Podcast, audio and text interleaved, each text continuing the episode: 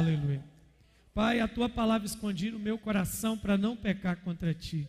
Esta mesma palavra é lâmpada para os meus pés e luz para os meus caminhos. Toma minha vida nas tuas mãos, toma a vida dos meus irmãos nas tuas mãos. Ninguém aqui veio para ouvir um homem, mas nós viemos para ouvir a sua palavra. Os homens são apenas instrumentos daquilo que o Senhor quer falar. E que eu não seja nem a mais nem a menos do que o instrumento nas tuas mãos para abençoar o corpo de Cristo que aqui se reúne hoje, em nome de Jesus. Amém. Se você perceber, nesses últimos dias eu tenho falado muitas, 60% das coisas que um dia eu já ensinei à igreja. Em oração nesses dias, tanto pela manhã como em outros horários sozinho, o Espírito Santo tem me pedido para voltar e revisar alguns fundamentos. Ontem revisei alguns dos principais fundamentos pelos quais essa igreja foi, foi levantada. Uma das mensagens principais que moveu essa igreja para ela se tornar o que ela é hoje. Nós finalizamos ontem o, o, a introdução do propósito com o profeta Isaías, com a famosa palavra de você é uma resposta. Hoje eu quero voltar a um texto que nós já ensinamos, vou ensinar, vou, vou tocar em um ponto específico que já falei, para que você relembre, porque nós temos sempre gente chegando na igreja que não participou da igreja em outro momento, dessas mensagens que serviram de fundamento. E hoje a gente tem a ferramenta da internet para deixar tudo lá guardadinho, para que quando alguém tiver dúvida, você pode dizer para um liderado, para um líder, para um discípulo: olha, lá no canal do YouTube tem a pasta dessa mensagem do pastor, vai lá escuta, que isso que você está me perguntando está respondido lá. Quem entendeu, diga amém. Então, algumas coisas que eu preguei lá naquele tempo do preto e branco, eu estou trazendo de novo com algum ponto de nova revelação, para que você que já tem o fundamento se firme mais, e para você que não ouviu, ouça novamente e entenda porque que nós somos doidos desse jeito. Levítico capítulo 6, verso 8, é um texto conhecidíssimo dos irmãos. A regulamentação acerca do holocausto, NVI, é a versão que eu estou lendo. Eu quero que você leia é, o versículo 13, três vezes bem alto, à medida que você vai levantando o volume, porque é o, o versículo mais conhecido. Põe na RA só esse texto aí, só esse. O resto a gente vai ler na. Isso, beleza. O resto a gente vai ler na NVI. Vamos lá, no 3, três vezes leia esse texto. Um, dois, três, vai.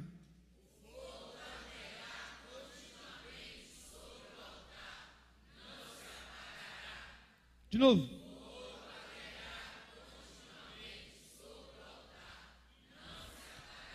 Agora tocando o seu irmão bem alto, bem alto, mas bem alto mesmo. Segure o seu irmão no ombro e diga: um, dois, três, vai.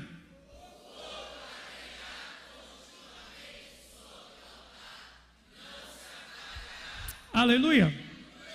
Então você que está com a sua Bíblia, que não acompanha só no telão, verso 8, em cima do verso 8 está escrito assim: a regulamentação acerca do holocausto. Muda a versão para nós. O Senhor disse a Moisés: Deste mandamento Arão e seus filhos a regulamentação acerca do holocausto. Ele terá que ficar queimando até amanhã sobre as brasas do altar, onde o fogo terá que ser mantido aceso. O sacerdote vestirá as roupas de linho e os calções de linho por baixo, retirará as cinzas do holocausto que o fogo consumiu no altar e as colocará ao lado do altar. Depois trocará de roupa e levará as cinzas para fora do acampamento, a um lugar cerimonialmente puro. Mantenha-se o fogo no altar, não deve ser apagado. Toda manhã o sacerdote acrescentará lenha, arrumará o holocausto sobre o fogo e queimará sobre ele a gordura das ofertas de comunhão. Mantenha-se o fogo continuamente aceso no altar, não deve ser apagado. O título desta sessão de Levítico se chama A Lei do Holocausto a regulamentação do holocausto. O que, que nós vamos aprender? Já preguei algumas vezes sobre esse texto. O verso 13 é um verso tão conhecido. Eu já fui em congresso de jovens que o tema era: O fogo arderá continuamente no altar. Já preguei em congresso de mulheres, o fogo arderá continuamente no altar. Já preguei em aniversário de círculo de oração, o fogo arderá continuamente no altar. E a nossa sequência de mensagens, seja no congresso, seja do círculo, seja nos lugares que eu fui, ela apontava para a seriedade de não deixar o fogo apagar. Toda mensagem apontava sobre isso, sobre a responsabilidade de se manter o fogo aceso. Não olhe para esse texto e ache que isso é uma brincadeira simples ou um ofício simples. Nós estamos falando de uma lei que regia, que era o regulamento de um tabernáculo que estava no deserto. Estava no deserto. No deserto não tem floresta. No deserto, você caminha no deserto, não tem recursos naturais em riqueza. Então Israel onde ele parava, que ele via árvores, que ele via florestas, ele tinha que automaticamente armazenar para si um estoque de lenha. Porque onde parava aquele tabernáculo, eles só podiam se mover se a nuvem se movesse. Então você imagina eles tendo que cuidar desse tabernáculo, pelo menos que a gente tem entendimento, por 40 anos no deserto. Depois que entra em Canaã, não existe mais notícias sobre esse tabernáculo. A gente vê lá na frente o Davi que faz uma tenda para a arca ficar. Mas parece que Israel perde então a, a, a, o tabernáculo de vista. Parece que é, a gente você pode ler curiosamente a Bíblia. Existem os utensílios. Depois Salomão, ele vai fazer um templo maravilhoso, então retorna esse estilo de culto contínuo, a mesma prática do tabernáculo transfere para o templo de Salomão. Mas isso aqui nós estamos vendo um contexto de deserto. E, e a gente começa a entender. E agora, qual a, qual a lente? Qual a lente que a gente precisa pôr para ler esse texto? A lente do Novo Testamento. A lente do Novo Testamento, que o escritor de Hebreus diz que tudo que está aqui no Primeiro Testamento, que eu não gosto de chamar de velho, eu me incomodo em chamar o primeiro testamento de Velho Testamento, ou de Antigo Testamento. Acho que ele é o primeiro testamento. Ele é a sombra. O escritor de Hebreus diz assim: que tudo que está no primeiro testamento é uma sombra daquilo que deveria ser. Então, quando eu olho para o primeiro testamento, eu olho para uma sombra. Então, quando eu olho para a sombra, eu preciso olhar para aquilo que é real, aquilo que está fazendo aquela sombra. Então, quando eu olho para o cerimonial do tabernáculo, é inevitável que eu tenha que olhar para a nossa vida, para a nossa caminhada. Porque Cristo, quando vem, ele primeiro diz que é o tabernáculo. Quando ele diz, Eu sou o caminho, eu sou a verdade, eu sou a vida, ele está dizendo que é o tabernáculo, que o tabernáculo é dividido em três ambientes. Caminho era o pátio, verdade, santo lugar, vida, santíssimo lugar. Ele disse: Eu derrubo esse templo e levanto ele em três, três dias. Ele está falando de si mesmo. Então, o, tabernáculo era constituído, o serviço do tabernáculo era constituído de, de coisas é, que são de fácil entendimento para nós. Preste atenção. E, e, e eu, eu entendo que às vezes é difícil para os pais o trabalho com os filhos hoje, mas Deus te deu e te levantou para ser pai dessa criança em autoridade. O tabernáculo tem pátio, o tabernáculo tem santo lugar, o tabernáculo tem o lugar santíssimo. Nós temos três dimensões do nosso corpo: nós temos corpo, nós temos alma e nós temos espírito. Nós hoje somos o tabernáculo. em 1 de Coríntios capítulo 3, verso 16, Paulo diz: Não sabeis vós que sois santuário de Deus e que o Espírito de Deus habita em vós? Então, todo esse ritual, todo esse procedimento, eu preciso entender o sentido espiritual disso, é disso que nós vamos tratar aqui hoje. A gente precisa pegar o que é fato, a gente precisa pegar o que é visível para entender qual que é o nosso procedimento de vida. Então vem comigo agora. Por que, que estou pregando isso? Porque Deus é um Deus de obras continuadas. Deus é um Deus de obras concluídas. Deus não é um Deus de obras interrompidas. E é sobre isso que a gente quer falar aqui hoje.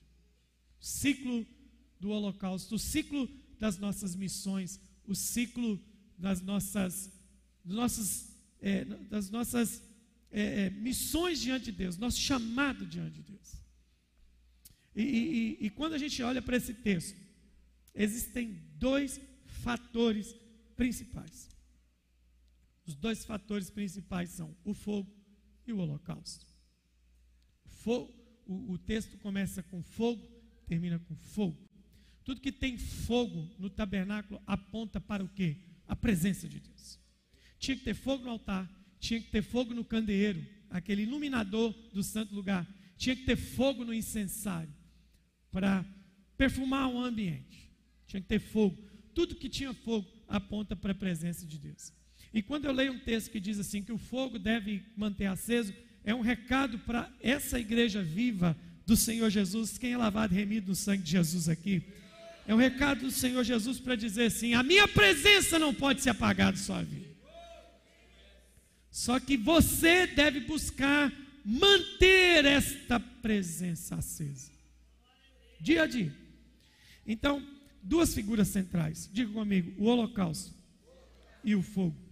O que, é uma oferta de holocausto? É uma oferta que ela tem começo, tem meio, tem fim. É uma, é uma oferta que só pode ser chamada de holocausto quando ela chega ao seu final. O que, é um holocausto? Pegava seu animal, degolava o seu animal, espargia-se o sangue, abria o animal, separava as partes das gorduras e colocava em cima do fogo. Queimava, queimava, queimava, queimava. Não era autorizado retirar isso até que aquilo virasse cinza. Se fosse retirado antes da cinza, não era um holocausto. Aquilo tinha que ficar cinza. Todos os dias era um ofício oferecer duas ofertas de comunhão. Uma que queimasse de seis da manhã às seis da tarde, e outra que queimasse de seis da tarde às seis da manhã. Então você imagina o trabalho que isso dava, a trabalheira que isso dava. Quem já viu é, sendo feito costela gaúcha de verdade, sabe do que eu estou falando. Um dia eu fui participar pela primeira vez de um, um churrasco de costela gaúcha. E o pastor que estava comigo, ele falou assim: Vamos começar a preparar aqui, Moisés. Eu falei: Nós vamos comer isso que dia? Ele falou: Amanhã no almoço. Eu falei: Você está querendo começar agora 11 horas da noite? Ele falou assim: Você vai ver, essa costela precisa assar 12 horas. Isso é mentira. Tem lógica isso não. Tem churrasco que você vai, o negócio assa com 20 minutos, você já está comendo carne. O que, que esse negócio é? Você vai entender. Então ele começa a preparar. Então eu tive, eu tive mais ou menos entendimento do que é um holocausto. É uma delícia essa costela feita. Quando chega meio-dia, ela é servida, você não precisa cortar, você só tira o osso de dentro dela. Ela está tão molinha, tão bem assadinha que você pode cortar ela com um garfo quase. Eu tive um entendimento do que é um holocausto. Até que ele ficou 12 horas queimando. Então era uma trabalheira só. Então, todo mundo sabia que seis da manhã tinha um holocausto começando a queimar. Todo mundo sabia que seis da tarde tinha um holocausto começando a queimar. Então, as duas figuras centrais eram o fogo e o holocausto. Só que hoje, eu quero que você aumente a sua lupa, aumente sua lente e olhe para o texto, para os outros elementos que não estão tão à vista. Porque o tema da mensagem é, no texto é, a lei acerca do holocausto. A lei não era só para, a lei não era só, não é só para o que era queimado e o fogo. A lei era para um contexto. E existem dois fatores desse contexto que a gente às vezes quase passa de ser percebido, porque a gente passa desapercebido isso na nossa vida. São cuidados. Quando é regulamento, é cuidado. Deus está regulamentando algo porque Ele está dizendo assim: eu quero que isso funcione assim. E esse é um problema nosso. Às vezes Deus nos dá uma regulamentação de vida e a gente quer que aquilo funcione do jeito que a gente quer. Lembra de Nadab e Abiú? Um dia eles chegaram, deixa eu tentar interpretar e contextualizar aquele momento. Nadab e Abiú, dois irmãos, chegaram e falaram assim: e aí, mano, beleza, bom dia, vamos nós para o serviço? Vamos. Nós temos que queimar, o que, que nós temos que fazer? Vamos queimar o, o fogo do incensário. Ô, mano, cara, estou cansado de queimar esse fogo, vamos, vamos arrumar um troço aqui diferente, vamos agitar o bagulho aqui hoje? É, mano, esse negócio chato é o mesmo fogo todo dia, é o mesmo incenso todo dia. Então tá bom, arruma umas paradas diferentes, umas misturas novas aí. Eles colocaram as misturas novas dentro do incensário, tacou fogo, o texto diz que o fogo saiu e consumiu os dois vivos. Porque quando Deus regulamenta algo, Deus está dizendo, eu quero que seja feito assim. Porque essa é a minha regulamentação. Tem um motivo, tem um propósito. O mundo está tentando mudar as regulamentações de Deus. Toda vez que, irmãos, vai dar bug o mundo, o mundo vai bugar. Por que, que o mundo vai bugar? O mundo vai entrar em colapso, porque o mundo quer ir contra as regulamentações do Senhor Deus. E quando a gente vai contra as regulamentações, dá pau. Dá pau esse negócio, dá ruim. Entende? Então, Atente para esse texto. O holocausto e o fogo são as peças centrais. Mas quando você começa a ler o texto, você vê Deus preocupado não apenas com aquilo que é central. É isso que eu quero chamar mais uma vez a atenção da igreja. A igreja do avivamento é uma igreja que cuida das coisas visíveis, mas é uma igreja que tem zelo de igual modo com as coisas não visíveis. Não visíveis. Essa é a questão. Nós estamos olhando para um Deus que começa dizendo: essa é a lei do holocausto. Diga para Arão e seus filhos. Ele vai dizer assim: ó, o holocausto, a oferta tem que ficar queimando de manhã, queimando até amanhã sobre as brasas do altar, onde o fogo será mantido aceso. Aparecem as duas figuras centrais: o fogo e o altar. É sobre isso que Deus está tratando. Só que a partir do verso 10, Deus começa a tratar do periférico. E muita gente não cai no principal. A maioria das pessoas, líderes, irmãos, amados, discípulos, servos de Jesus que aqui estão. O diabo, o diabo muitas vezes, ele não vai trazer um desastre à minha vida e à sua vida quando você negligencia aquilo que é central. Às vezes o diabo pega você, sabe onde? E pega a mim, como já pegou, no laço do passarinheiro. Aquela armadilhazinha pequenininha que prende o pé do passarinho e deixa ele enclausurado para a morte. É a gente que não percebe isso. A visão está no central e a gente esquece do periférico. É aquela pergunta que, só um exemplo simples, que o dizimista faz, o ofertante faz. Olha, eu dizimo, eu oferto, porque que a minha prosperidade não anda? É porque talvez existe algo no periférico que está fugindo da sua atenção e tem uma raposinha comendo sua prosperidade toda, mesmo você sendo dizimista e ofertante. Uma coisa boba, uma coisa que está ali, uma coisa que está ali no conta-gota, na pingueira. E eu não estou falando de cortar gasto, eu não estou falando de enxugar despesa. Talvez você já tenha feito tudo isso. Você olhou para o seu orçamento, meu orçamento dá para fazer isso aqui. Então eu enxugar, enxuguei, enxuguei, tirei, tirei, tirei. Agora dá. E aí você não entende. Estou semeando, estou dizimando, não consigo prosperar. Tem uma raposinha no meio dessa vinha comendo devagarzinho as suas vinhas. Porque às vezes nós só olhamos o central. Nós estamos aqui.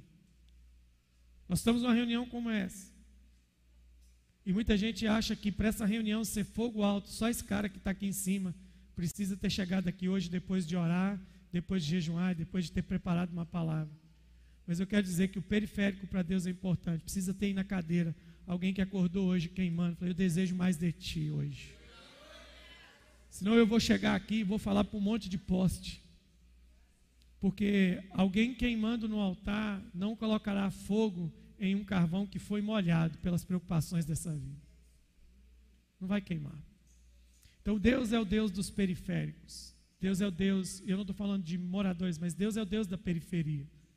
Deus é o Deus dos detalhes que a gente não está vendo. Deus é o Deus de coisas que você está, está deixando escapar. Quer, quer ver? Deixa deixa eu tocar um detalhe para você aqui. Eu vou dizer para você, olhe para mim, eu vou dizer para você.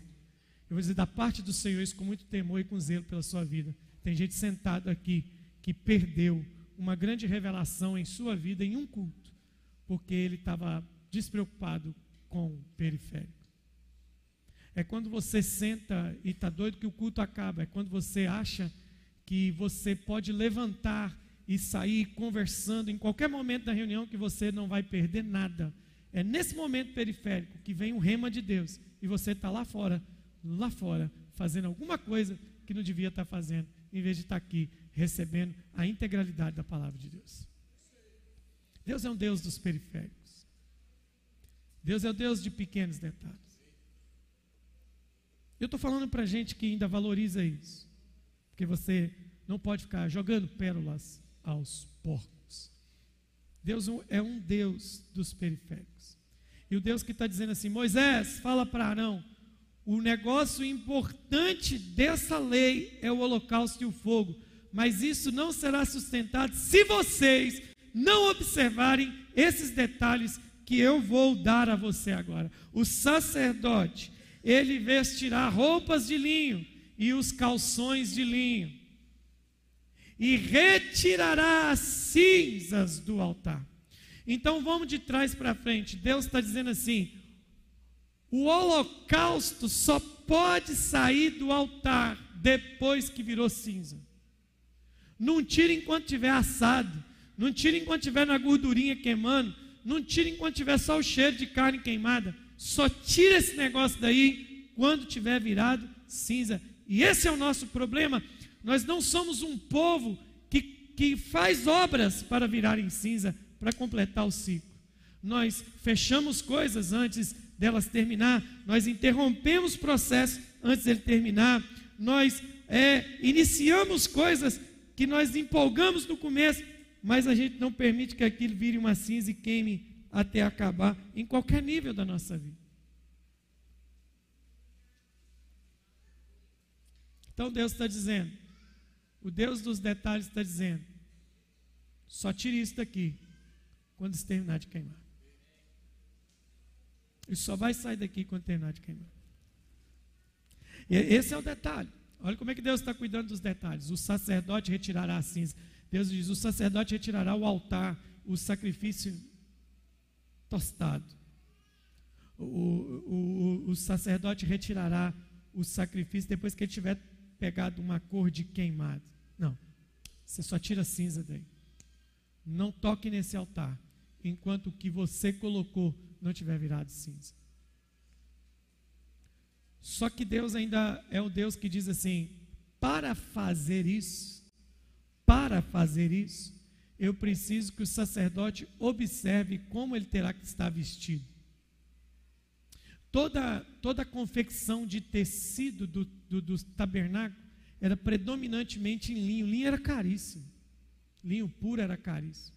O linho, o linho no, no, no tabernáculo aponta para pureza, literalmente, para pureza e santidade. Então a roupa do cara tinha que ser uma roupa de santidade. Só que eu já falei isso para vocês, vocês vão lembrar, obviamente, do que eu vou falar, que é óbvio que eu já falei isso aqui. Mas para aqueles que ainda não ouviram, ouçam pela primeira vez. E para aqueles que já ouviram, veja se você anda nessa palavra que um dia você ouviu. Deus disse assim: Eu preciso que esse sacerdote que vai tirar essa cinza, ele observe que ele precisa estar vestido de linho. Sua roupa, sua túnica é de linho. Mas eu também preciso que os calções sejam de linho. Então Deus é um Deus que está preocupado até com a cueca do sacerdote. Para Deus, tão importante quanto é o holocausto, é a cueca do sacerdote. É um conjunto de coisas. O, o, o boi, o novilho que está queimando é importante, é o novilho é o que todo mundo está vendo. Mas você para para pensar, você acha que alguém está observando a cueca do sacerdote? Você está de roupa íntima e agora, mulheres de sutiã e calcinha e homens de cueca. Ninguém sabe qual a qualidade do tecido da roupa íntima que você está usando, apesar de que de uns tempos para cá na moda ficou importante mostrar essas coisas que a gente veste por baixo. Mas ninguém tem que saber disso. Mas Deus está dizendo assim: eu sou um Deus que preocupa com o que está por baixo. E Deus que diz que o calção de linho e a túnica de linho tem que ser do mesmo material. Por que, que Deus não falou assim, Moisés? A roupa de linho é cara, vocês vão ter que costurar uma túnica de linho, então faz o seguinte: faz a calção de algodão, um negócio mais barato. Não, Deus está dizendo: o calção é de linho, tanto quanto a túnica. O preço que se paga para aquilo que está sendo visto é o mesmo preço que vai se pagar para aquilo que não está sendo visto. Então é um Deus que se preocupa muito mais com o que você está por dentro do mesmo nível com que você tem que se preocupar com aquilo que é visto. Esse é o nosso problema, porque nós não sustentamos muitas vezes uma caminhada cristã em que o mundo admire e respeite, porque quando o mundo levanta a nossa saia, ele percebe que a vida interior não é a mesma vida exterior. O mundo esperava que fôssemos fervorosos lá, quando, como somos fervorosos aqui, mas é uma coisa que nós, às vezes, temos o descuido de não zelar dela. E é por isso que muitas vezes eu não acredito naquilo que a gente está dizendo. A vida interior, para Deus, ela tem o mesmo valor da vida exterior. E a igreja precisa voltar a se preocupar com isso. Aleluia. Existem homens no Brasil, homens, homens e mulheres, poderosíssimos, que quando você os via ser usado por Deus, você se assustava. E hoje estão em total descrédito. Porque um dia Deus não suportou e fez o quê? Levantou a túnica deles. E a nação viu, a igreja local viu, a comunidade viu, algum irmão viu que aquilo que estava por baixo não era da mesma qualidade do que estava por fora. Aquilo que mostrava por fora não era a mesma coisa que estava por dentro. Todo mundo descobriu que aquela verdade exterior escondia, na verdade, uma mentira interior. Todo mundo viu que aquela moralidade exterior escondia uma imoralidade interior. E aqui que está o problema.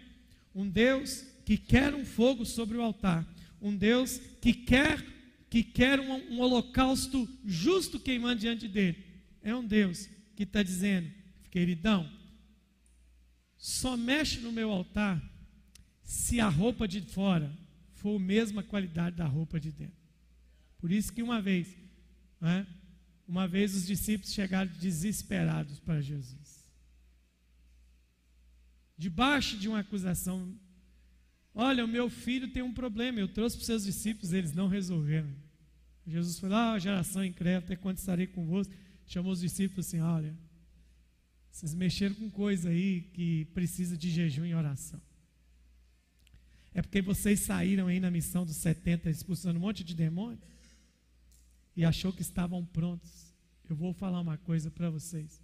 Vocês precisam de jejum. Jesus então traz o fator jejum para a vida dos discípulos. Sabe, meu irmão, é, deixa eu, olha aqui para mim. Não é muito importante para mim o volume da obra que você vai fazer aqui nessa vida, nessa terra e nessa igreja.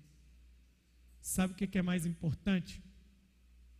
É que quando soar a trombeta, o texto bíblico diz que nós receberemos vestes celestiais. Para eu receber uma nova, e eu estou falando de forma interpretativa, para eu pôr uma roupa nova, eu preciso tirar a velha. E quando você e eu fizermos isso aqui diante de Jesus, nas alturas, ele vai dizer: servo bom e fiel, você não mentiu para as pessoas dizendo que o que estava por fora era diferente do que estava por dentro.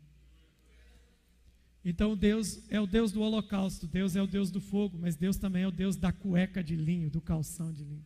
Quem está me entendendo, diga amém. Por isso que é muito importante você preservar a sua integridade. Por isso que é muito importante você preservar a sua santidade em todos os níveis. Existem momentos que você vai ser tentado na sua santidade. E eu não estou falando só de um pecado moral. Eu estou falando de uma acusação. Eu estou falando de, uma, de um atentado contra a sua moral. E muitas vezes Deus vai pedir que você fique calado na hora que você quer falar. Deus vai pedir o seu silêncio quando você quer gritar. Ele está testando a qualidade da sua roupa interior. Aleluia. Um dos principais fatores de alguém santo, sabe o que é? Sabe o que é um fator de quando ele, alguém santo? é que quando ele é arguído, ele não busca justificativo. Eu lembro de uma frase da minha mãe, ela dizia: está errado, baixa a orelha e toma na cabeça. Não fica aí tentando justificar. Ai, por que isso, por que aquilo? Não, abre o peito. Fala assim: realmente eu errei. Pequei contra os céus e contra ti. Não sou digno de ser chamado seu filho. Então, isso é santidade também. Santidade não é um andar correto que todo mundo olha para você acha que você tem uma auréola na cabeça que já resolveu todos os problemas. Diga comigo, Deus é o Deus das roupas íntimas. Aleluia. Glória a Deus. Aleluia.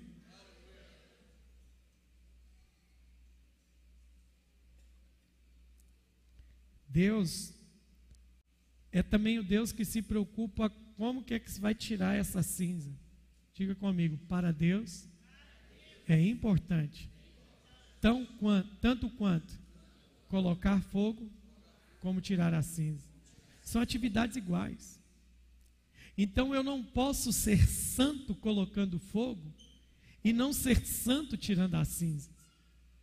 Tanto que a regulamentação da veste não era para botar o fogo, porque para botar o fogo ele sabia que ele tinha que estar vestido com a roupa adequada do sacerdote.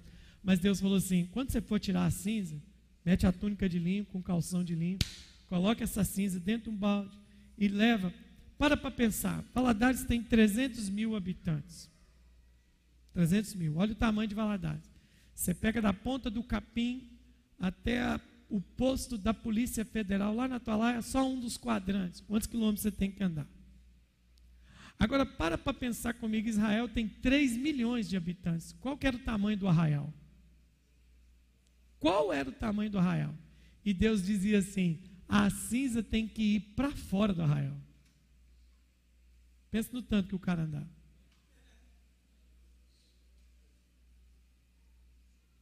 Pensa no tanto que tinha que andar. Um arraial de 3 milhões de pessoas, por mais que eles estivessem tudo agrupadinho como tribo, é muita gente. Assim, leve a cinza para fora do arraial.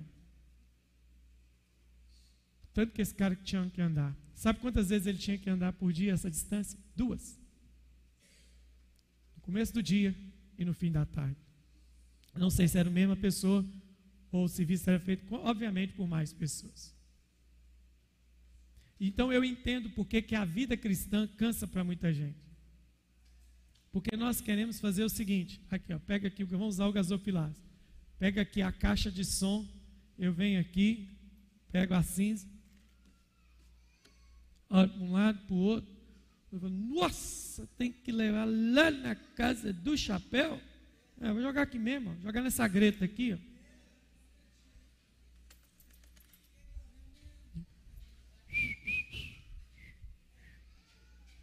Só que tem um problema: se você continuar repetindo isso, aquilo ali vai virar um acúmulo de cinza.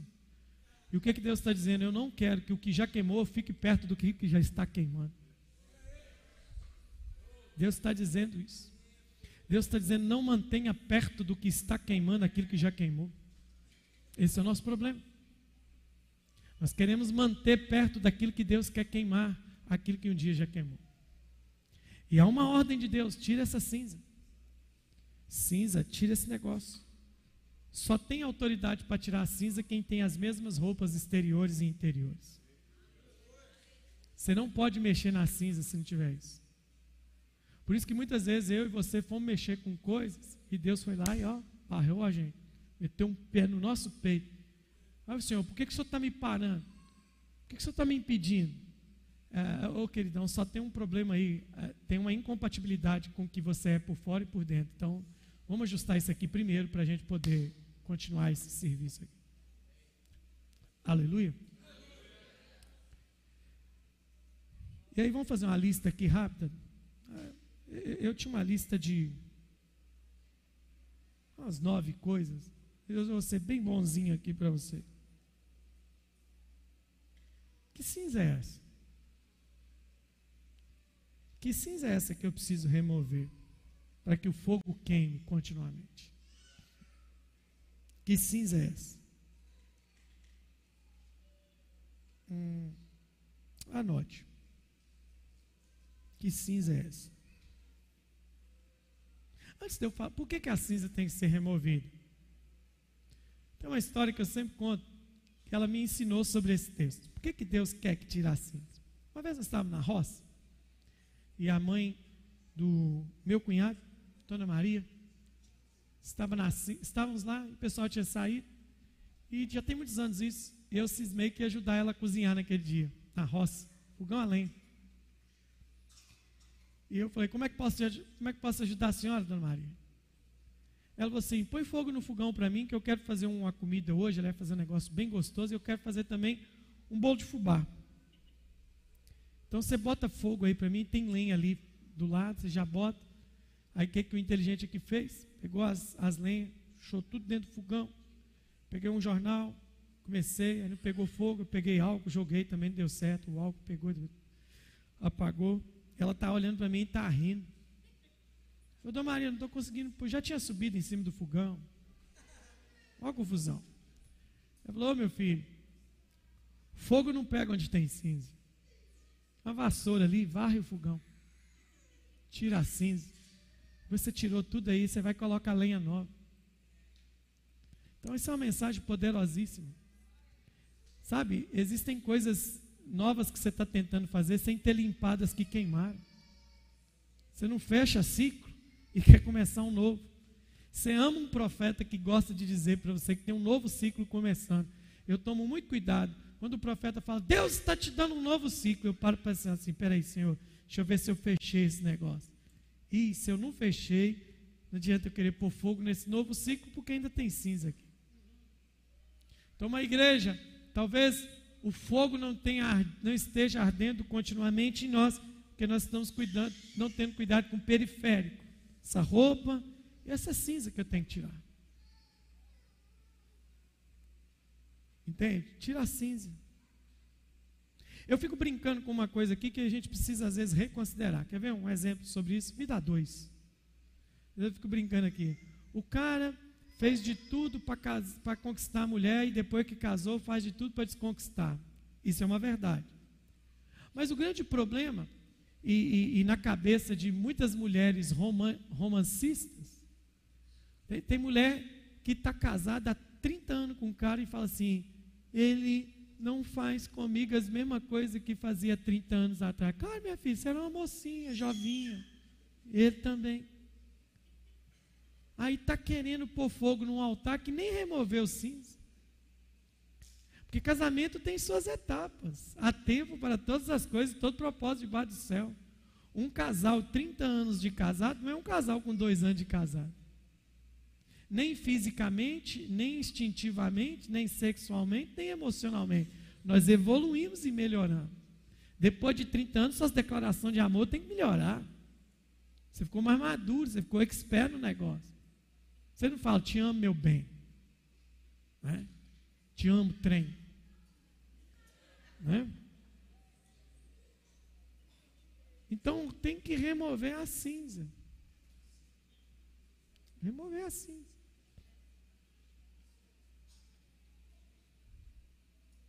Por que, que existem canções que, quando são cantadas em determinados tempos, trazem um mover diferente?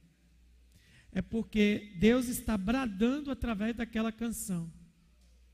Um belo dia, um cara americano, crente em Jesus, contemplando o corpo de sua esposa e seus filhos, mortos por causa de um naufrágio, assenta-se à beira de um rio séculos iniciais da igreja e começa a dizer: Se paz a mais doce puderes gozar, se dor a mais forte sofrer, ó seja onde for, tu irás e fazer. Esqueci o resto da música. Sou feliz com Jesus, meu Senhor. E cantou essa música, abalou o mundo. Entendeu? Sou feliz. Você sabe que o cara fez essa música? Olhando para o corpo da mulher e dos filhos mortos. Um outro também que contemplou todos seus negócios queimados num grande incêndio americano. Parou de longe. Perdendo família, perdendo gente queimada pelo fogo. Ele começou a dizer: Mais perto eu quero estar. Tudo queimado, corpo queimado, negócio queimado. Ele não olhou para o céu e falou: Por que, que o senhor fez isso? Ainda que seja a dor que me une a ti. Foi nesse momento que o cara fez a música. Ela mexe com a gente. Séculos depois, vem um cara no Brasil, pega um violão e começa a cantar só assim. Ao que está sentado no trono. Moveu o Brasil. Todo mundo cantou. Todo mundo chorou com essa música. Porque Deus, em séculos e em séculos, de tempo em tempo, Ele vem tirando a cinza e colocando um fogo novo. Então, não posso, não estou dizendo que não existe música velha. Existem momentos que a gente precisa cantar. Mas existem coisas novas. Porque Deus quer um fogo novo. E o que é essa cinza? Nossa, horário voou. Diga comigo. aquilo que um dia serviu. E eu insisto para que continue servindo.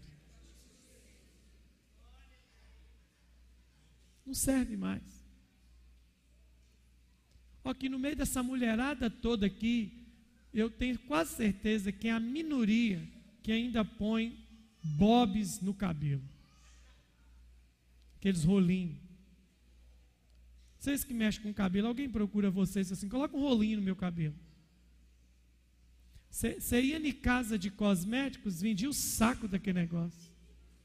Você nem acha aquilo direito. É porque inventaram a plaquinha, chapinha. Não é assim? Então, tem coisa que um dia serviu e que não serve mais. Hoje, irmãos, tem um negócio que eu acho muito legal, não uso muito, não sou da cozinha, mas tem um negócio que eu acho fantástico. É fry é vida. Você não precisa ficar virando óleo, esperando o óleo esquentar. Agora inventaram um negócio mais chique, o suporte de papel da airfry. Você bota dentro do papelzinho para não sujar a airfry de gordura. Isso já é, irmão, terceiro céu. Mas aí tem aquela pessoa que fala assim: eu gosto de uma velha frigideira cheia de gordura para poder lavar. Porque afinal de contas, panela velha é que faz comida boa. Não uso mais não, gente. Agora tem um caso que é muito pior. Olha para esse texto aqui, 2 Reis 18:4. Olha para esse texto aqui. 2 Reis 18:4. Põe aí para nós. Removeu os altos, é o rei Josias, tá, gente? Removeu os altos as colunas e deitou abaixo o poste ídolo e fez em pedaços a serpente de bronze de Moisés, que Moisés fizeram, porque até aquele dia os filhos de Israel lhe queimavam incenso e lhe chamavam de Neustã. Sabe quanto tempo tem isso depois da, da, da serpente? 400 anos. O inteligente naquele dia da serpente, que o povo murmurou contra Moisés, Moisés Deus mandou cobra, e Moisés falou assim: funde uma serpente de bronze. Quem olhar para a serpente vai ser curado. O inteligente viu que todo mundo foi curado, pegou aquele negócio e fundou a igreja pentecostal Neustã. 400 anos depois, tinha um culto, tinha uma seita servindo a Neustã. Eu passei muita luta nessa igreja com gente assim que acha que aquilo que um dia serviu continuaria servindo. Deixa eu te falar, só tem, só tem três coisas que não vão perder a validade de tempo: jejum, oração e a palavra. Essa é conversa fiada. Essa é conversa. Tem tanta gente assim no Brasil que o brasileiro ele é tão místico que ele sempre é atraído para quem, quem oferece ele uma mandingazinha para uma benção. Eu não entendo isso. Eu não entendo isso. Cês, olha aqui para mim. Cês, cês, tem gente que acredita, tem gente que acredita que o pastor realmente traz uma caixa d'água do Rio Jordão de Israel para cá. Tem gente que acredita.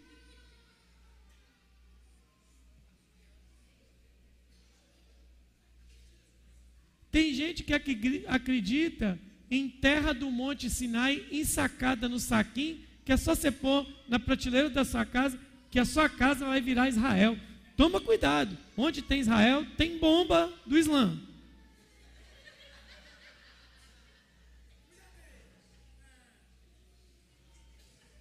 Deixa eu contar uma história para vocês aqui. Um dia um irmão chegou para mim lá na Marechal Floriano e falou assim: Pastor Moisés, eu amo muito a sua vida, mas você é muito novo, você ainda vai adquirir experiência. Está tá corretíssimo, sou novo mesmo.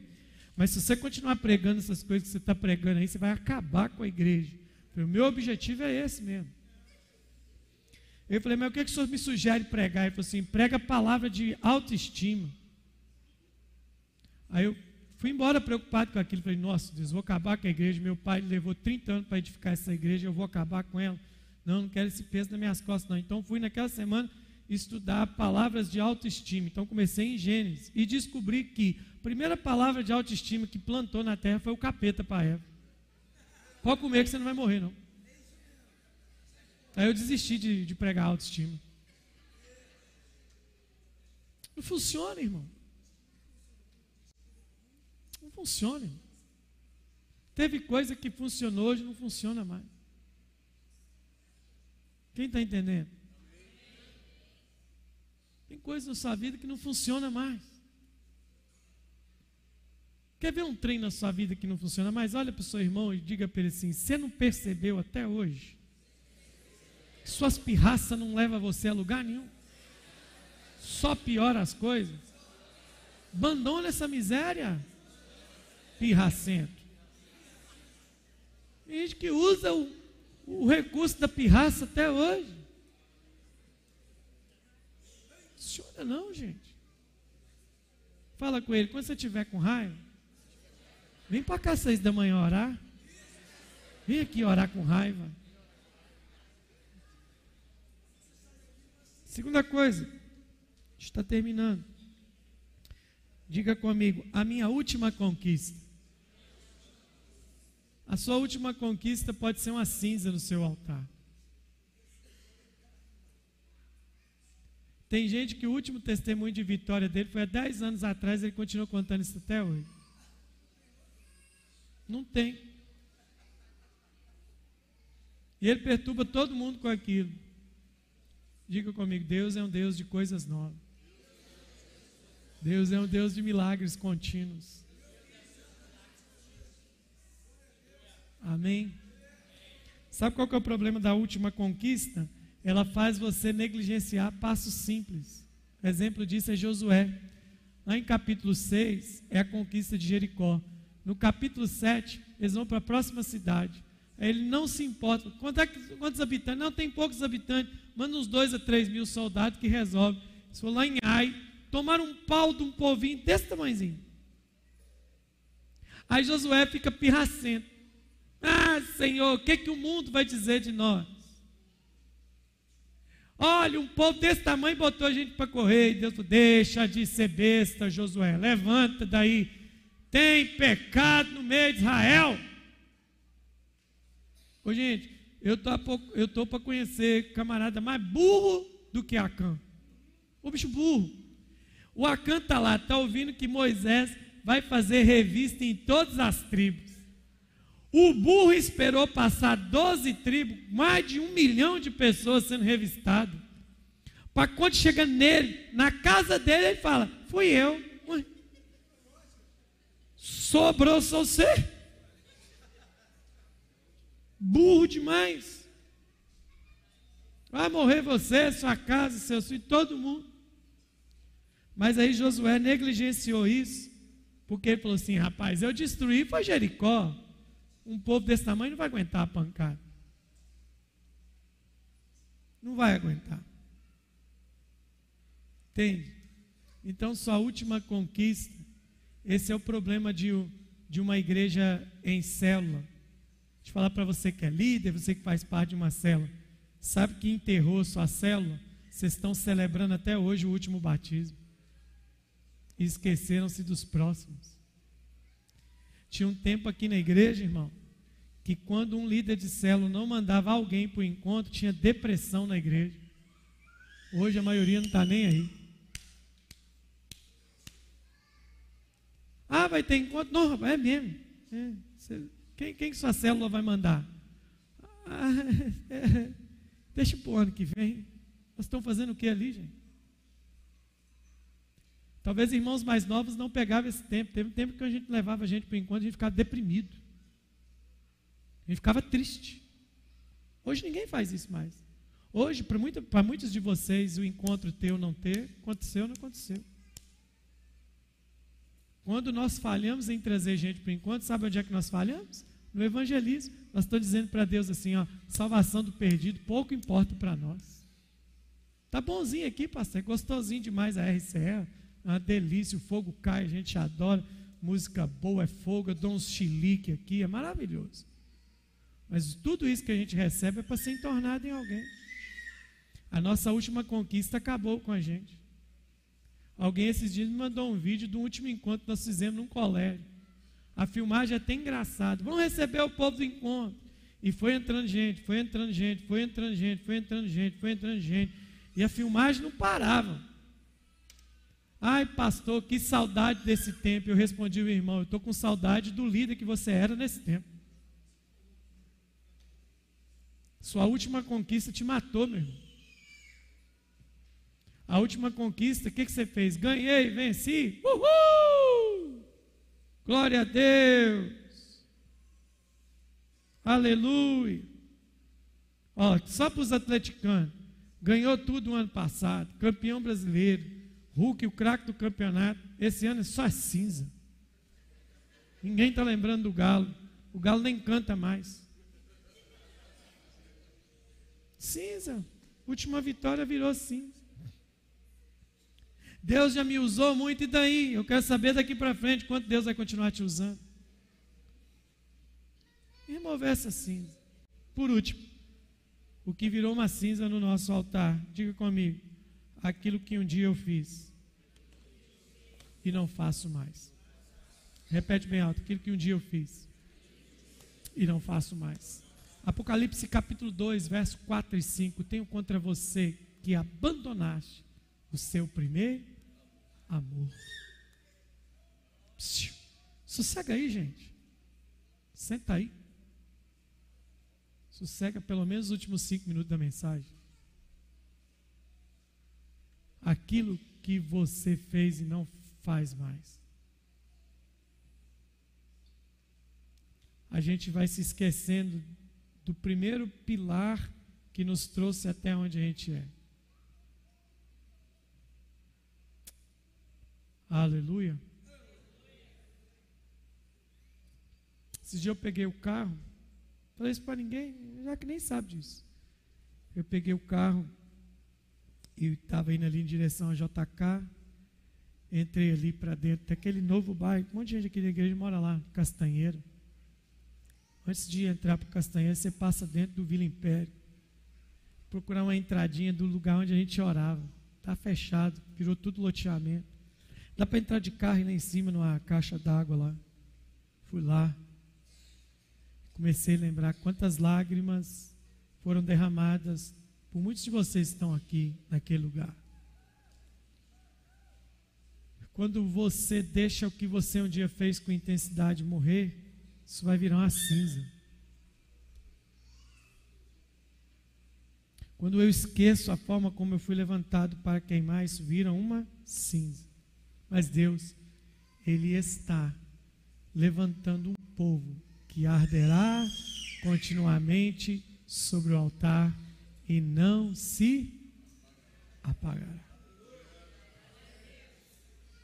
Um dia, não sei se eu já falei isso para vocês, fazendo um estudo das sete cartas do Apocalipse, carta por carta, eu Fui na primeira, na primeira igreja, óbvio, igreja de Éfeso, né? E cheguei nesse ponto.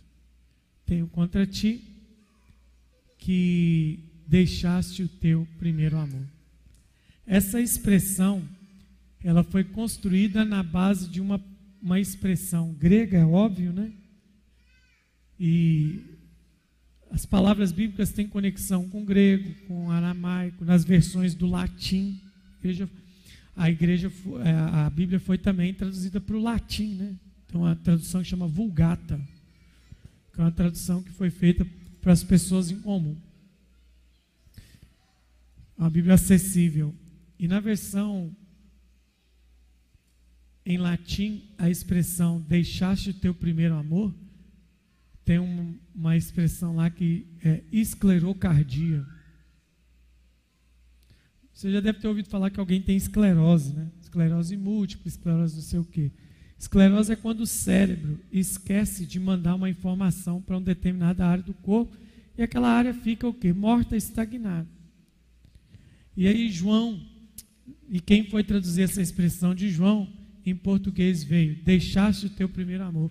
Em uma das versões está escrito esclerocardia, ficou muito mais bonito, muito mais profundo, muito mais sério tenho contra ti que o seu coração se esqueceu de me amar um dia como amou.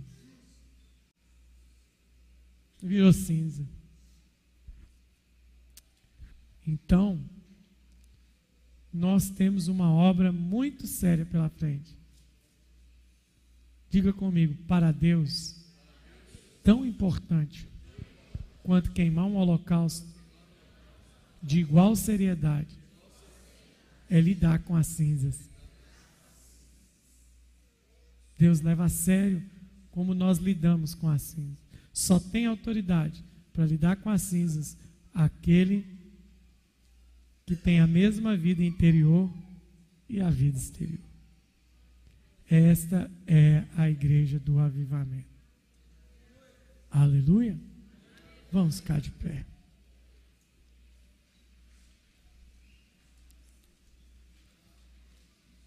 Presente suas mãos aí para Deus. Vamos orar profeticamente, num sentido aqui, adorando o Senhor.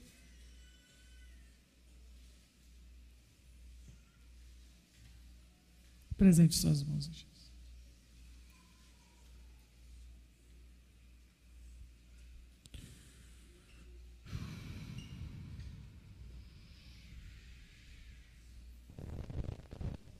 Aleluia.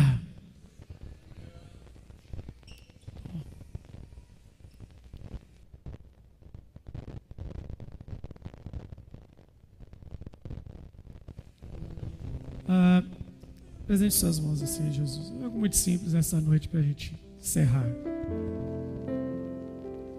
O sacerdote, ele usava uma, uma peça para remover a cinza ele usava um, uma peça que, que foi mandada ser fabricada, chamava espevitadeira. Era uma vara grande com um copinho na ponta. Ele vinha, que ele tinha tanto temor que ele não queria tocar naquele negócio. Então ele tirava, jogava naquele balde. Tirava. Espevitadeira. A espevitadeira, ela, ela era o instrumento usado para remover a cinza. Então, se você aceitar, você vai sair daqui hoje carregando espiritualmente uma espevitadeira. Deus quer te dar autoridade para remover as cinzas. Porque, meu irmão, esta semana, esta casa vai queimar como nunca queimou.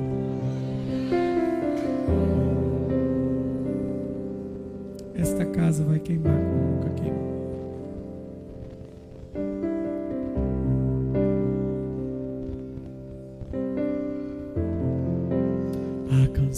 não mudou.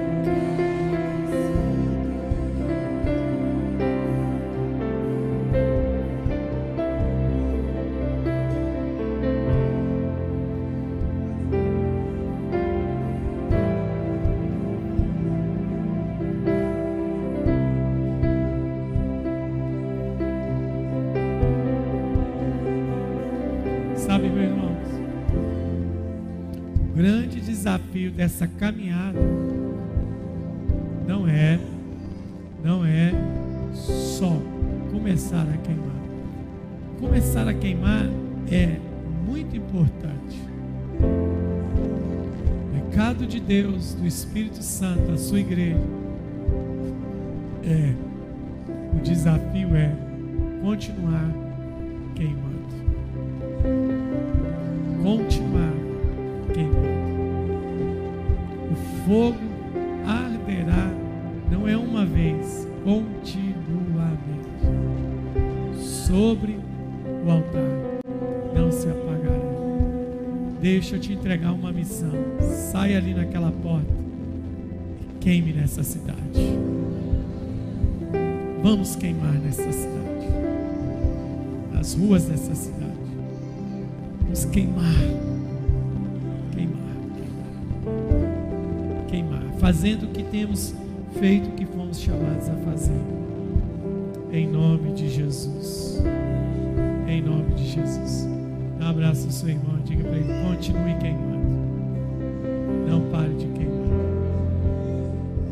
Aleluia. Que Deus te abençoe.